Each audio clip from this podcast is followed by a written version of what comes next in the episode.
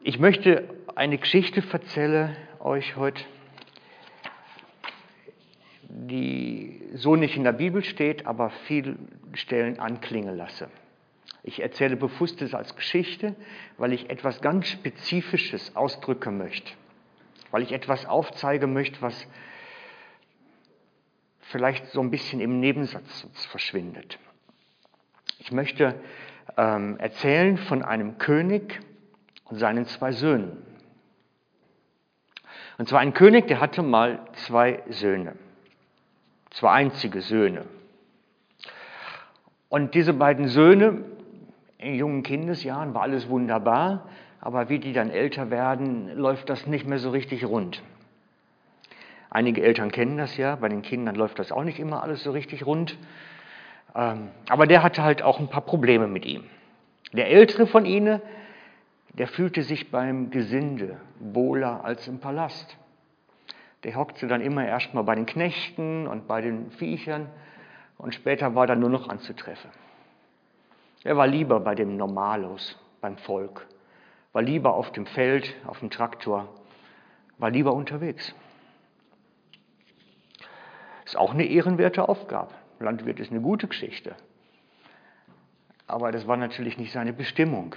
Eigentlich war er dazu berufen, mal selber Nachfolger zu werden, seines Vaters. Mal regieren zu lernen. Mal zu lernen, wie man ein Volk führt und wie man seine Bestimmung als König lebt. Und der jüngere der beiden Brüder, das war eher der leichtsinnige, freiheitsliebende. Er machte gern so ein bisschen auf den, wie Sie würden sagen, den dicken Meck. Und diese beiden Söhne machten dem Vater natürlich Kummer. Sie kamen so gar nicht da raus, wo sie eigentlich rauskommen sollten nachher. Sie kamen nicht da raus, wo sie hin sollten, nämlich mal so als Prinzen zu lernen, wie man später regiert. Sie wollten so gar nicht kapieren, was ihre Bestimmung ist und so gar keine Freude daran finden. Eines Tages wurde dem Jüngeren zu bunt, der freiheitsliebende, leichtsinnige lässt sich eine Menge Geld auszahlen von dem, was er meint, was ihm zusteht. Ihr kennt die Geschichte, Kurzschlusshandlung und dann erstmal los die Welt entdecken. Und dann hat man viele Freunde. Wenn man viel Geld im Hosensack hat, hat man immer viele Freunde, auch in der Schweiz. Das ist überall so. Ich habe es gestern noch an der Tankstelle beobachten können. Da fuhr ein so ein junger Stöpske mit einem Ferrari vor. Der war noch keine 30 Jahre alt. Und sofort alle Freunde um ihn. Ich wäre mal sehr interessiert, wenn der mal so eine alten Krüppelkiste fahren würde, weil wie viele Freunde der noch dann hätte von denen. Aber wenn man Geld im Hosensack hat, hat man Freunde, weil die helfen einem ja, das Geld dann wieder loszuwerden. Dafür sind es ja Freunde, die helfen einem. Er hat natürlich dadurch dann, klar, viele falsche Freunde und als der Reichtum dann schnell weg ist und verbrucht ist, steht er recht einsam da. Und als die Wirtschaftskrise das Land ereilte, muss er dann alle möglichen grusigen Jobs annehmen, um überhaupt zu überleben an der ganzen Geschichte. Und bei so einer schlecht bezahlten Arbeit hat er dann viel Zeit zum Nachdenken. Und er sehnt sich zurück zu seinem Vater, zum Leben im Palast, weil da sind ja alle möglichen Leute, die einem da gut tun, die einen versorgen alles mögliche Personal, was sich immer dafür sorgt, dass es einem gut geht. Der Vater achtet immer dafür und sorgt dafür, dass immer was auf dem Tisch steht. Man braucht sich keine Gedanken machen ums Essen. Alles wunderbar. Aber er schämte sich so sehr über sein Weggehen, dass er sich nicht recht traut. Und dann überlegt er sich, komm, ich habe jetzt so viel Schaden angerichtet beim Vater. Ich habe seinen Ruf beschädigt, habe sein Geld ausgegeben, was sich ja eigentlich auch noch gar nicht zusteht. Dass er sich schämt und dann überlegt er sich, ich gehe wieder nach Hause und biete an, dass ich den Schaden durch Arbeit irgendwie wieder gut mache. Ich gehe dann wie der große Bruder auch die, zu den Knechten auf dem Feld und arbeite einfach für einen Lohn und dann kann ich vielleicht ein bisschen was wieder gut machen. Und so macht er sich auf dem Weg nach Hause zurück der Vater sieht ihn vom Fenster seines Palastes schon vom Weiten und läuft dem Sohn entgegen, weil er sich so freut, dass er zurückkommt. Und von dem Angebot, dass er vom Schaden was gut machen will, will er auch nichts wissen. Er ist so glücklich, dass er wieder da ist, dass er eine Fest macht und ihn wieder nimmt in den Palast. Er soll ja schließlich Prinz sein, er soll mal lernen zu regieren und nicht auf dem Feld arbeiten. Ihr kennt natürlich die ganze Geschichte. Ich habe es ein bisschen anders erzählt, das Gleichnis vom verlorenen Sohn, weil ich einfach dieses rausstellen wollte, dass das eigentlich Königskinder sind. Es geht um Königskinder. Denn Gott ist der große König und wir sind die Kinder eines großen Königs. Und diese beiden Buben, die er da hat, sind Kinder eines großen Königs. Wir dürfen das nicht vergessen. Das war Jesus omnipräsent, der Vater als der große König. Und die Bibel spricht davon, dass wir als seine Kinder,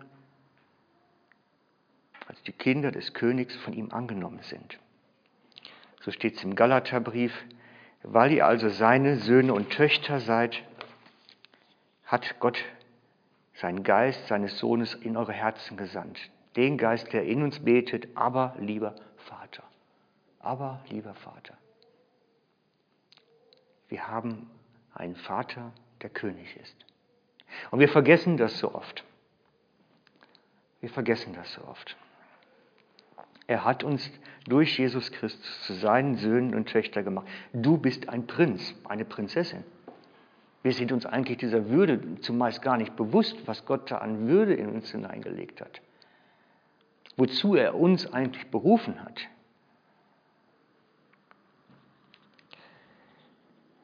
In meiner kleinen Geschichte, die ich erzählt habe, geht es natürlich um so Prinzen und Prinzessinnen, nämlich um die zwei erstmal in der Geschichte, die so in dem gar nicht leben wollen, die ihre Rolle, die Gott ihnen eigentlich zugewiesen hat, so gar nicht annehmen wollen. Weder der eine noch der andere.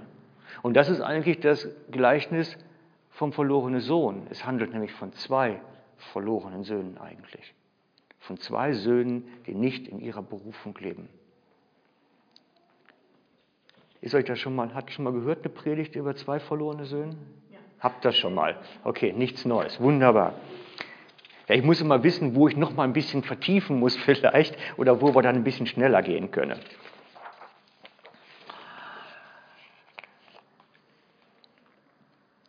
Wir sind berufen zu regieren. Die Schrift ist an der Stelle glasklar. Ich möchte es aufführen. 1. Petrus 2.9 steht es. Ihr aber seid das erwählte Volk, ein Volk von Königen, die Gott als Priester dienen, ein heiliges Volk, das Gott selbst gehört. Ein Volk von Königen, die Gott dienen. Wir sind ein Volk von Königen und Königinnen. Bitte, das ist immer die männliche Form hier drin. Ne? Also das meint dann beides, meine lieben Königinnen. Wir sind ein Volk von Königen und Königinnen, die Gott dienen. Und wir vergessen das. Wir haben manchmal diesen Sklavenleidensansatz in uns. Und dieses Gleichnis von, von, von den Söhnen, von den beiden verlorenen Söhnen, redet davon, dass der andere, der auf dem Acker den Sklaven spielt, auch nicht richtig in der Spur war, auch nicht richtig auf dem Weg war. Deine Bestimmung ist, einmal regieren zu lernen, Autorität zu haben. Deine Rolle ist nicht der Knecht. Und dieses Gleichnis von den beiden verlorenen Söhnen richtet sich an uns. Das ist eine Botschaft, die Jesus uns gibt, die er uns in unser Herz hineinlegt, weil er in unserem Leben etwas aufzeigen möchte. Und ich möchte da ein bisschen vertiefter mal einsteigen, was, was eigentlich da drin steckt, so ein Message für uns. Wofür stehen diese beiden Typen der Söhne eigentlich? Für welche Art? Wenn ihr das schon mal gehört habt, wisst ihr das vielleicht? Der Weggelaufene, der steht natürlich für den, der unter dem Schirm des Höchsten nicht mehr ist. Der einfach sagt, komm, ich habe genug. Es sind oftmals die Teenies, die dann sagen, ach komm, was soll ich mit dem ganzen religiösen Gemeindezeug? Ich habe keine Lust mehr. Eltern machen sich natürlich dann fürchterlich Sorgen. Die Kinder laufen von der Gemeinde weg. Jetzt sind sie verloren.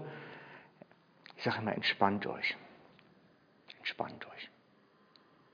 Hier wird davon erzählt, dass der verlorene Sohn immer noch der verlorene Sohn ist. Der ist nicht dadurch, dass er vom Vater gegangen ist, aus der Sohnschaft raus. Er ist aus dem Segenseinfluss des Vaters raus. Er ist aus dem Schutz des Vaters raus. Er ist aus der Versorgung des Vaters raus. Also kompletter Segensentzug eigentlich. Aber die Sohnschaft ist erhalten geblieben. Und das gibt uns Trost. Gott verwirft uns nicht. Er hat uns in seine Hand tätowiert. Wir sind in seine Hände geschrieben. Die Sohnschaft besteht. Sie ist nicht aufgehoben. Das gibt uns Trost, gerade auch wenn die Kinder dann anfangen, ihre Ausflüge zu kriegen und mal die Welt zu testen. Dann sage ich immer, Leute, entspannt euch. Die testen einfach nur, wie es am Schweinetrog schmeckt. Und irgendwann werden sie feststellen, dass Schweinefutter schlechter schmeckt als beim Pater im Palast. Der Moment kommt und Gott wird ihn aufzeigen. Der Vater vergisst seine Kinder nicht. Der Heilige Geist wirkt an ihnen permanent und lädt sie permanent ein, wieder zurückzukehren. Ich habe es immer wieder erlebt. Manchmal müssen sie einfach Umwege gehen. Manchmal ist es notwendig. Eigentlich hätte Jesus mit der Heimkehr des Verlorenen ja das Gleichnis beenden können und sagen können, ist jetzt gut, der ist wieder zu Hause, der weiß jetzt, was sich gehört, beim Vater eine Feier machen, das ist cool. Gleichnis zu Ende. Und ich bin dankbar, dass das Gleichnis da nicht zu Ende ist, sondern dass er im Prinzip Jesus dann anfängt, auf den anderen verlorenen Sohn einzugehen in seinem Gleichnis. Denn der taucht danach auf, nach der Rückkehr des einen. Kommt ja der andere auch wieder zurück. Aber da stimmt es dann nicht, da klemmt es dann. Und den gucken wir uns an, weil ich finde den ganz interessant. Denn auch der ist auf seine Art und Weise ein verlorener Sohn. Auch er lebt nicht beim Vater, sondern bei den Knechten auf dem Acker. Denn wenn die früher mit den Tieren unterwegs waren, dann waren die tagelang, wochenlang unterwegs. Das waren nicht Bauernhöfe wie heute, wo die Tiere alle abends wieder heimkommen im Stall, sondern die waren unterwegs. Und der Sohn war genauso raus aus dem Segenseinfluss des Vaters wie der andere. Nur er sieht optisch besser aus, weil er tut ja was. Er tut zwar das Falsche, aber er tut ja was. Das ist natürlich auch nicht besonders hilfreich dann in dem Moment. Auch er lebt nicht unter dem Schirm des Höchsten, auch nicht unter diesem Segensmantel, der eigentlich für ihn da ist. Er steht für den, der hart arbeitet und Lob und Anerkennung für seine Arbeit haben möchte. Ist ja auch legitim, wenn man sich so versteht. Und der dann sauer ist, wenn der andere was geschenkt kriegt. Dafür steht er ja. Und dann schauen wir uns den doch mal nochmal genau an. Das ist im Lukas 15. Der ältere Sohn war noch, Entschuldigung, Lukas 15 ab Vers 25. Der ältere Sohn war noch auf dem Feld. Als er zurückkam und sich dem Haus näherte, hörte er das Singen und Tanzen. Er rief einen der Diener herbei und fragte, was ist da los? Und er sagte, dein Vater, dein Bruder ist zurückgekommen und dein Vater hat das Mastkalb schlachten lassen, weil er ihn gesund wieder hat. Da wurde der ältere Bruder zornig und wollte nicht ins Haus gehen. Schließlich kam der Vater heraus und redete ihm gut zu. Aber der Sohn sagte zu ihm, du weißt doch, All die Jahre habe ich wie ein Sklave für dich geschuftet. So steht es bei mir in der Übersetzung. Wie ein Sklave für dich geschuftet. Nie war ich ungehorsam. Was habe ich dafür bekommen? Mir hast du nun auch nie nur einen Ziegenbock gegeben, damit ich ihn mit meinen Freunden feiern könnte. Aber der da, dein Sohn, hat dein Geld mit Huchen durchgebracht und jetzt kommt er nach Hause, du schlachtest gleich das ganze Mastkalb für ihn. Mein Sohn, sagt da der Vater, du bist immer bei mir und dir gehört alles, was ich habe. Wir konnten doch gar nicht anders als uns freuen. Dein Bruder war tot, jetzt ist er wieder am Leben. Er war verloren, aber jetzt ist er wiedergefunden.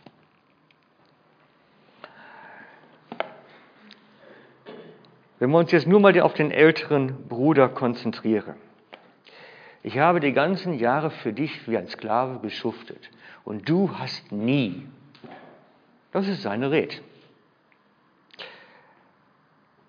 Und im Prinzip ist dieses Gleichnis, als Jesus es erzählt, ja eine Geschichte, die vor allen Dingen eine Message war an die Pharisäer. Und mit dem älteren Bruder hält er ihnen den Spiegel vor. Mit, den, mit diesem Gleichnis hält er den Pharisäern den Spiegel vor und sagt, hey, ihr seid die ältere Brüder. Und der Jüngere, das ist der, die Jesus dann einlädt, die Verlorenen, mit denen er sich umgibt. Die Leprakranken, die Prostituierten, das sind die verlorenen Söhne, die wieder heimkommen. Und der ältere Bruder ist der Pharisäer. In dem Gleichnis zu der Zeit, als es erzählt wurde. Und er hält den Pharisäern den Spiegel vor und sagt, ihr schuftet und schuftet und schuftet für Anerkennung bei Gott zu bekommen, durch eure Leistung. Und eigentlich gehört euch alles. Ihr könntet in der, was Gott getan hat, leben. Eigentlich ist doch alles das, was er hat, für euch da. Aber ihr macht einen Knecht draus, wo ihr eigentlich Sohn sein solltet. Er hält ihnen einen Spiegel vor und erklärt damit seinen Jüngern, hey, es gibt da so zwei Typen, Personenkreise, die möchten eigentlich, möchte ich die jetzt beide in das Vaterhaus zurückholen. Die verlorene Söhne zurückhole und auch die anderen, die Älteren zurückhole. Ich möchte eigentlich, dass beide wieder beim Vater andocken und in den Palast zurückkehren und lernen, was es heißt, wirklich dort als Gotteskind zu sein. Und er ist bockig. Der Ältere ist genauso bockig wie die Pharisäer, als sie die Botschaft vom Evangelium hören. Das ist spannend. Es geht um zwei verlorene Söhne. Und wenn man es geschichtlich betrachtet, ist es die Geschichte von den Pharisäern, die älteren Brüder und den jüngeren Brüder.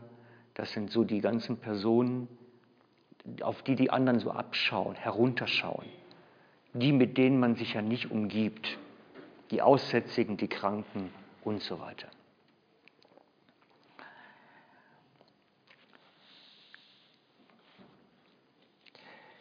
Und wenn wir dieses Ballbild nehmen, ist das natürlich in unserer Zeit gibt es die Pharisäer nicht mehr, jedenfalls nicht in unseren Kreisen. In unseren Zeiten gibt es wenige von diesen wirklich extremst gestrauchelten, ich habe nur einen Freund, der als Pastor unterwegs ist und wirkt. Normalerweise haben wir es eher mit normalen Menschen zu tun. Und darum müssen wir so ein bisschen das ein bisschen jetzt anders betrachten, wenn wir es auf uns beziehen, als Wort Gottes, was jetzt an uns gerichtet ist. Und wir müssen es von der Grundanlage mal versuchen zu verstehen. Auch in unserem Umfeld, gar nicht mal so jetzt nur Gemeinde, ich denke darüber hinaus, hat es Menschen, die wollen bei Gott durch Leistung angenommen werden. Die wollen hoffen, dass wenn sie sich das Recht anstellen, am Ende dann irgendwie so halbwegs durchkommen. Aus eigener Kraft. Und es gibt Menschen, die sind weggelaufen von Gott. Die waren mal da und sind weggelaufen. Und ich habe viel, viel, viel mit Weggelaufenen zu tun. Mit Menschen, die mal bei Jesus gewesen sind, die Gnade gekostet haben und durch irgendwelche Gemeindeerlebnisse dann weg, weggesprengt. Und Jesus möchte sie eigentlich beide zurückholen zu sich, ganz nah zu sich, dass der Vater wieder eine Party geben kann. Und er wird für den älteren Bruder genauso eine Party geben, wenn der mal wieder richtig ankommt im Palast. Es geht um die Grundtendenzen da drin und dem aus eigener Kraft vor Gott gut dastehen wollen. Und da wird es jetzt ein bisschen kribbelig. Über den Jüngeren brauchen wir nicht groß weiter reden, weil das wissen wir alles. Mit dem müssen wir uns auseinandersetzen. Das sind ja die, die Gott eigentlich haben möchte. Ich sage immer, eine Gemeinde, wo Jesus drin wirklich präsent ist, hat eine Leidenschaft für das Verlorene. Weil Jesus hat eine Leidenschaft für das Verlorene, immer. In jeder Bezug. Und er wird uns, wenn wir mit ihm leben, immer zu dem Verlorenen führen. Weil er hat da so einen Hang zu, das ist wie verrückt.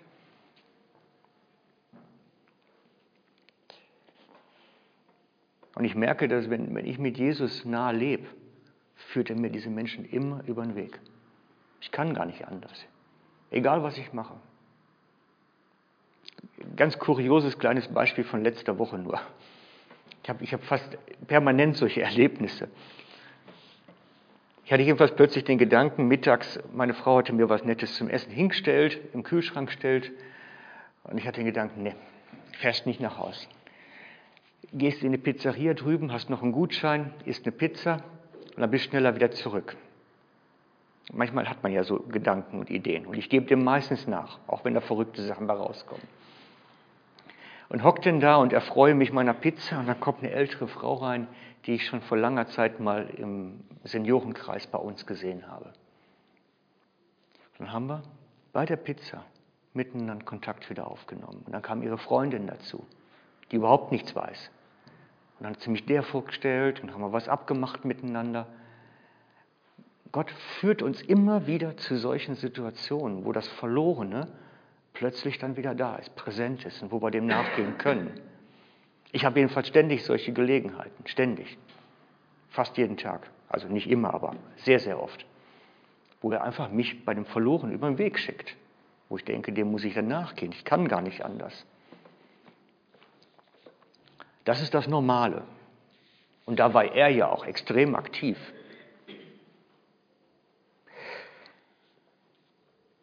Schwieriger ist die Geschichte mit den älteren Söhnen. Weil die sehen ja eigentlich ganz toll aus. Und die liegen uns auch nicht so auf der Seele. Und eigentlich sind sie im Herzen genauso verloren, weil sie aus dem Segen Gottes rausgekommen sind. Sie, sie spüren das gar nicht recht. Ich meine, die Pharisäer haben ja auch von sich gedacht, dass sie im Segen Gottes sind. Und Jesus sagt, sorry, nein, so läuft es nicht. Wenn du versuchst, das selber zu erwirken, geht es einfach nicht.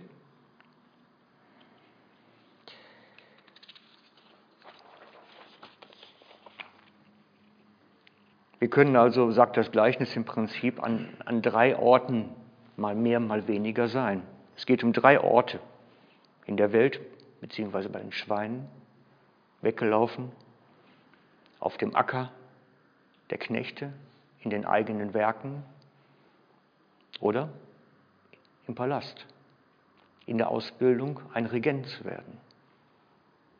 Und wir befinden uns mehr oder weniger irgendwo da und müssen uns darüber klar werden. Jeder für sich, wo bin ich da?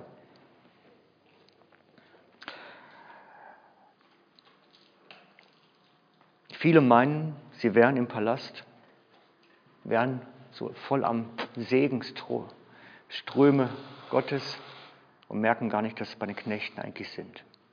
So ist es den Pharisäern ergangen. Weil das ist so ein bisschen tricky. Denn es ist unser Fleisch, sagt Paulus. Unser Fleisch will selber machen, will Anerkennung und auf etwas stolz sein können. Der fleischliche Mensch möchte auf etwas stolz sein können. Jeder von uns ist dem ausgeliefert, immer wieder. Wir müssen uns dem nur klar sein. Wir möchten etwas machen, auf das wir stolz sind nachher. Wir möchten Titel erwerben oder was auch immer. Auf etwas stolz sein können. Und damit führen wir ein Leben auf dem Acker, weil wir dann im Selbermachen sind. Wer im Fleisch nachgeht, lebt auf dem Acker. Wir wollen alle nämlich Anerkennung für was geleistet und führen diesen Kampf darum, wie gebe ich dem nach oder nicht. Und Jesaja nennt diese Lebenshaltung den Kern der Schuld. So müsste ich es jetzt überschreiben, den Kern der Schuld steht in Jesaja 53, 6. Jesaja 53, 6. Wir waren alle wie Schafe, die sich verlaufen hatten. Und dann kommt's. Jeder ging auf seinem eigenen Weg. Man könnte diese kurze Passage auch übersetzen. Jeder war in den eigenen Werken, in seinen Werken, in seinen Wegen. Wir machten unser eigenes Ding, würden wir heute übersetzen. Jeder machte sein eigenes Ding. Ihm aber, also Jesus, hat der Herr diese ganze Schuld auferlegt. Dieses auf dem Acker sein, in den Werken sein, benennt die Schrift Schuld. Der ältere Sohn ist, indem er eigentlich gut aussieht da auf dem Acker und seine Werke macht, schuldig geworden am Vater, weil er nicht da ist, wo er sein sollte. Auch wenn es noch so gut aussieht. Er lebte nicht in dem, was Gott eigentlich hatte. Wie heißt es im Gleichnis? Alles, was mir gehört, gehört doch auch dir.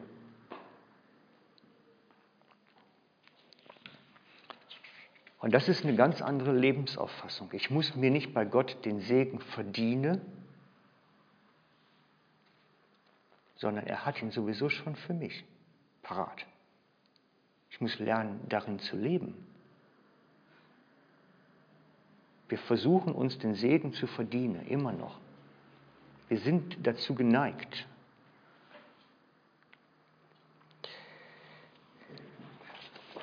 Könnt ihr nach? Ist das okay? Schwierig, ne? Viel Theorie. Ich müsste ein paar mehr Geschichten dazu noch haben, um es ein bisschen plastischer zu machen. Ich kann mich noch vor einiger Zeit, machen wir mal plastische Geschichte,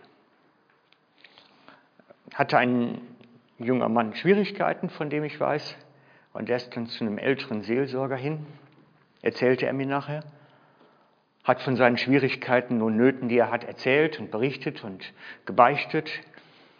Und dann kamen die Ratschläge.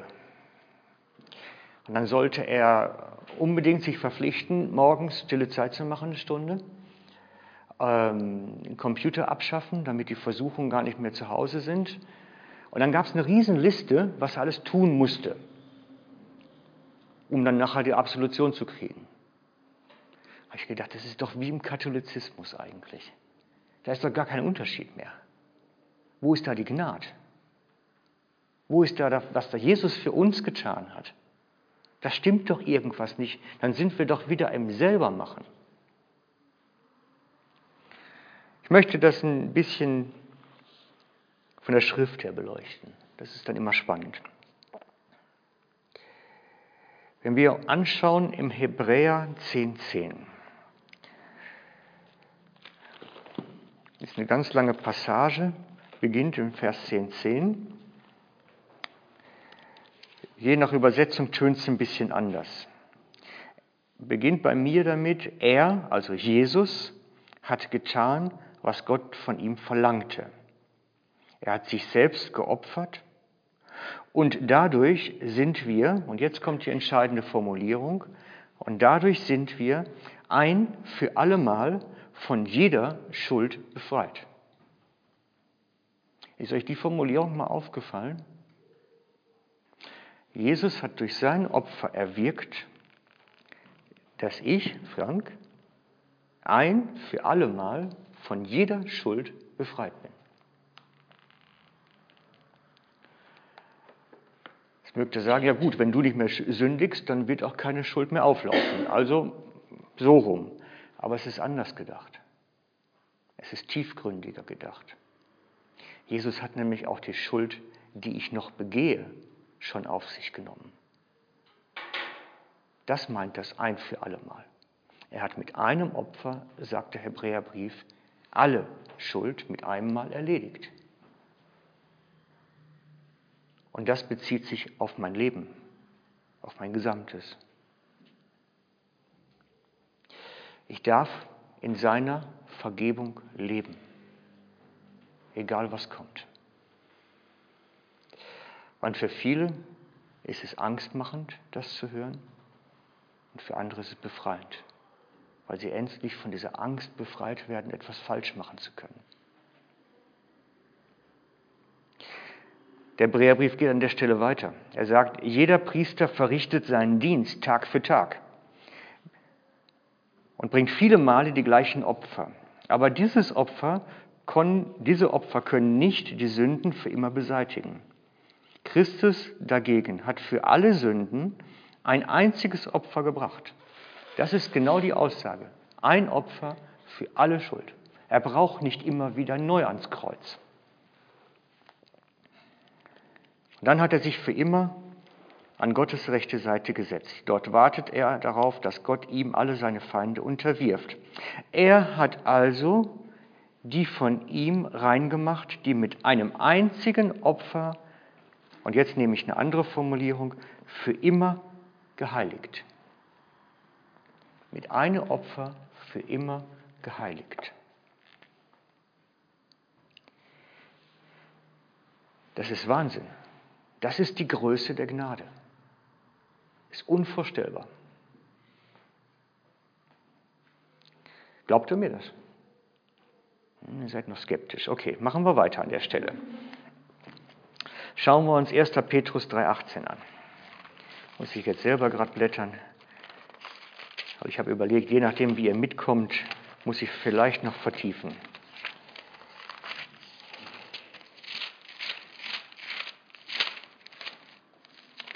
1. Petrus 3,18.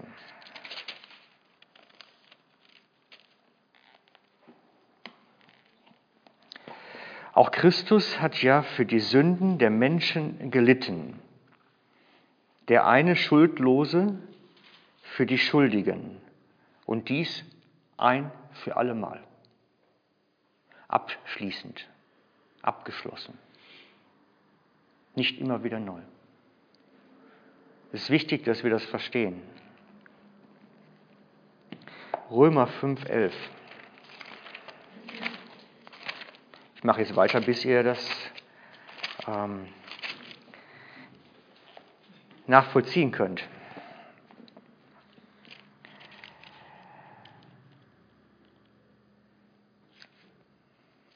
Ja, jetzt habe ich eine schlechte Übersetzung, schade. Aber schon jetzt sind wir von Freude und Zuversicht erfüllt, weil wir Gott nicht mehr gegen uns haben. Das verdanken wir Jesus Christus, unserem Herrn, der uns den Frieden mit Gott, und dann müsste eigentlich da dauerhaft stehen, dauerhaft gebracht hat. Das ist der Kerngedanke davon. Jesus Opfer hat uns ein für alle Mal in seine Hände geschrieben. Ähm, ich habe dauerhaft selber hinzugefügt, weil es eigentlich bei der Bruns, ich habe jetzt den Bruns-Text im Kopf und äh, gute Nachricht gelesen. Und im Bruns-Text steht dann Ort auch all ein für alle Mal.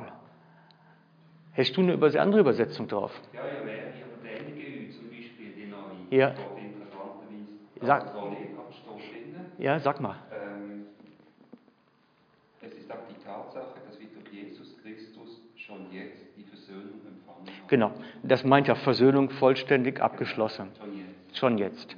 Und das ist der Punkt, der mir so wichtig ist. Es ist schon jetzt passiert. Und darum sagt ja Jesus auch selber im Matthäus-Evangelium, dass wir nicht mehr ins Gericht kommen werden, sondern dass das Gericht schon gewesen ist, wenn wir in den Glauben kommen. Das ist eine ganz verrückte Formulierung. Einerseits wird von Gericht bei Paulus noch geschrieben, auf der anderen Seite sagt Jesus, wenn du in den Glauben gekommen bist, ist bereits alles passiert. Ganz spannend. Darum schreibt Paulus davon, dass Jesus Christus der Anfänger und Vollender unseres Glaubens ist. Das ist mir wichtig geworden, für mich persönlich. Ganz persönlich, weil ich habe immer gedacht, Jesus wäre der Anfänger meines Glaubens. Er hat mich gerufen, ich bin hinzugekommen und ich muss dann alles tun, um in der Errettung zu bleiben. Dann wäre ich aber der Vollender auch. Aber in der Schrift steht, dass Jesus Anfänger und Vollender. Er ist unsere Gerechtigkeit. Er ist unsere Vergebung. Er ist alles für uns. Vollständig. Und das ist Gnade. Und darum sagt Paulus ja auch, dass das Kreuz eine Riesendynamik ist. Er sagt eine Kraft. Die Botschaft vom Kreuz ist eine Kraft, weil da drin steckt, Jesus hat alles für dich getan. Glaubst du es oder glaubst du es nicht? Das ist das Entscheidende. Und das ist die Botschaft von dem älteren Sohn. Er hat versucht, jetzt reden wir mal den geistlichen Teil. Er hat versucht, seine eigene Heiligung zu erwirken. Er hat versucht, seine eigene Sündlosigkeit zu erwirken. Er hat versucht, alles recht zu machen. Die Pharisäer waren ja eigentlich Leute, die Gott wirklich zu Gefalle waren. Sie versuchten alles zu tun, um ja das Richtige zu machen und machten damit eigentlich alles verkehrt. Eigentlich waren das ja keine, keine bösen Treib. Die machten es ja, versuchten es mit ganzem Herzen recht zu machen.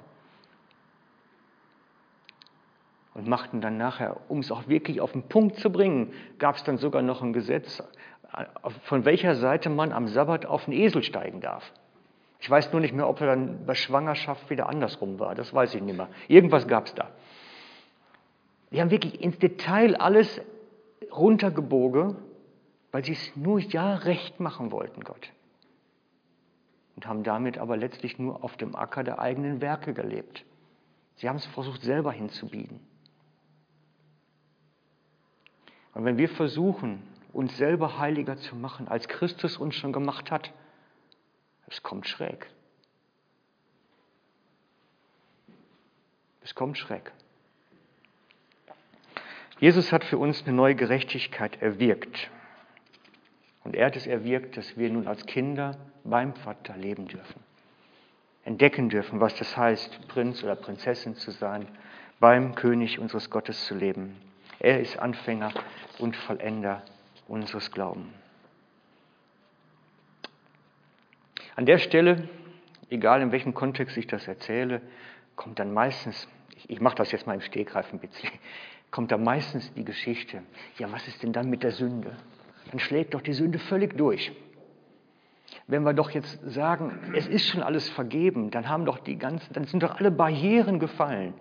Dann bricht doch die Sünde durch und dann wird es doch immer schlimmer. Glaubt mir, Ich habe genauso viel Sünde in den Gemeinden gesehen, die versucht haben, alles recht zu machen, fast wie die Pharisäer schon, wie in den Gemeinden, die wirklich die Gnade verkündet haben. In der Praxis hat das nicht keine großen Unterschiede. Sie alle kämpfen mit dem Fleisch. Was ich gelernt habe, ist, jetzt in Bezug auf Sünde und Sündenbahnen, Gleichnis vom Weinstock. Die Nähe zu Jesus macht den Unterschied. Ohne mich könnt ihr nichts tun. Wenn junge Leute zu mir kommen und sagen, du, ich habe da Probleme mit Internetpornografie und solche Geschichten, das hat so, einen Suchtcharakter. Ich habe über Jahre versucht, über die Werke das zu lösen. Dass ich Techniken an der Hand gegeben habe, Strategien und das musst du machen, das musst du machen, dann geht es besser. Bis ich festgestellt habe, es wirkt überhaupt nicht richtig. Es müsste eigentlich viel besser gehen, aber es geht nicht habe dann festgestellt, was dagegen hilft, ist, wenn ich sie lehre, nah an Jesus dran zu sein. Die Nähe zu Christus macht den Unterschied. Sie mindert die Lust. Sie mindert den Lustcharakter. Nähe zu Jesus vermindert Sünde in unserem Leben, in der Gemeinde. Die Nähe zu Jesus macht den Unterschied. Und deswegen empfehle ich allen, die mit solchen Wünschen kommen, sage, mehr Christus. Und ich habe auch sogar schon ähm, Trainingsgeschichten gemacht, um Menschen das beizubringen, wie man das leben kann. Mehr Christus im Leben zu haben, damit die Sünde weniger wird. Das ist das Einzige, was wirklich hilft. Dauerhaft. Und darum behaupte ich, diese Gnade, in der Gnade sein, ist eher entlastend befreiend, als dass es der Sünde Raum gibt.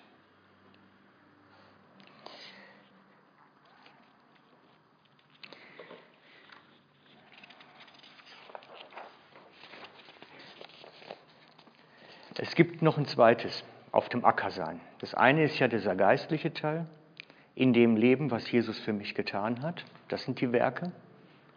Und es gibt noch einen zweiten praktischen Teil den ich genauso wichtig halte. Und zwar ist das der Teil, der bei uns, der bei uns das Alltagsgeschäft ausmacht.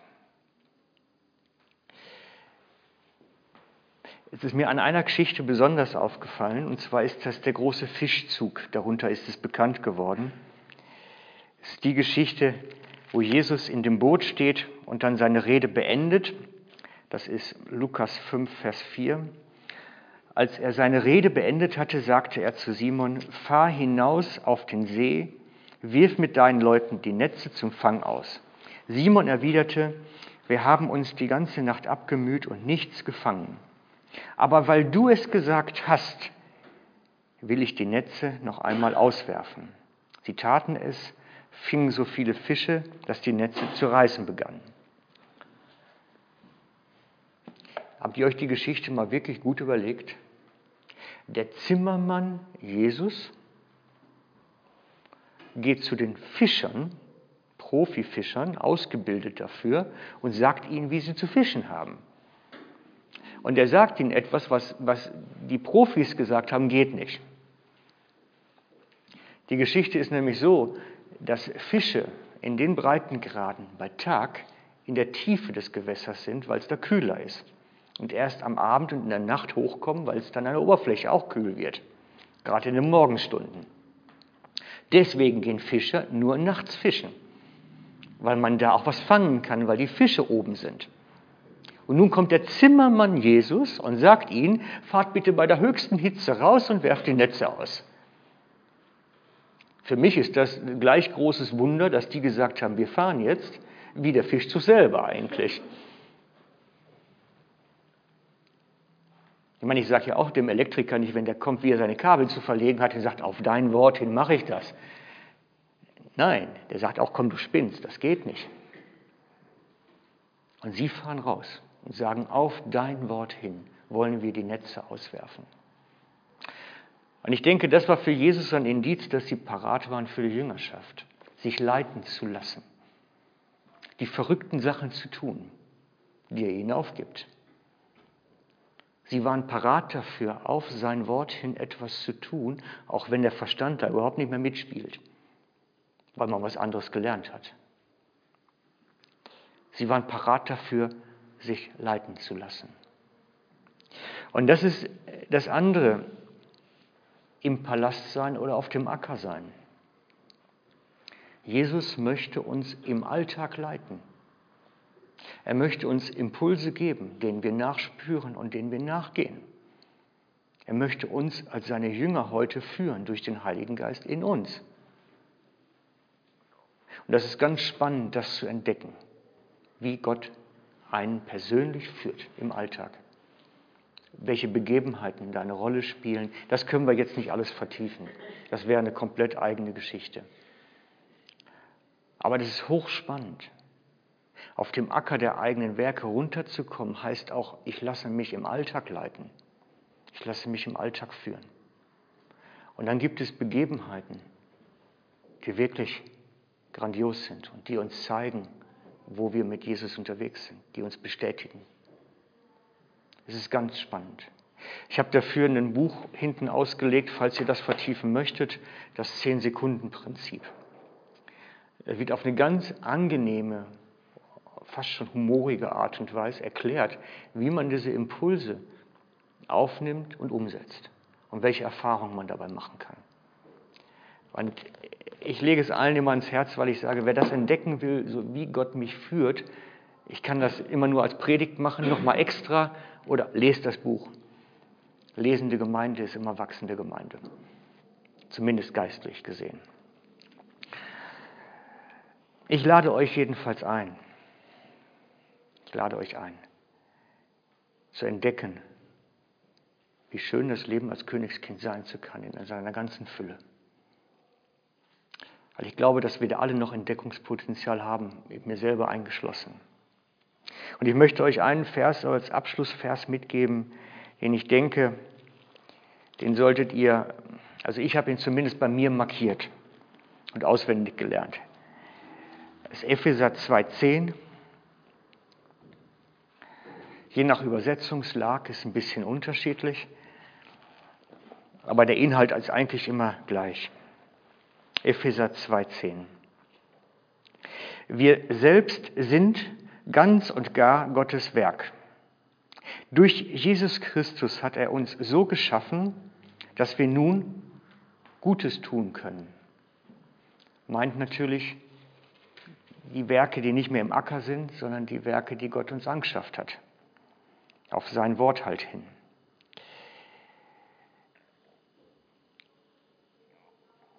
Dass wir Gutes tun können. Er hat sogar die guten Taten schon geschaffen, die wir noch tun sollen.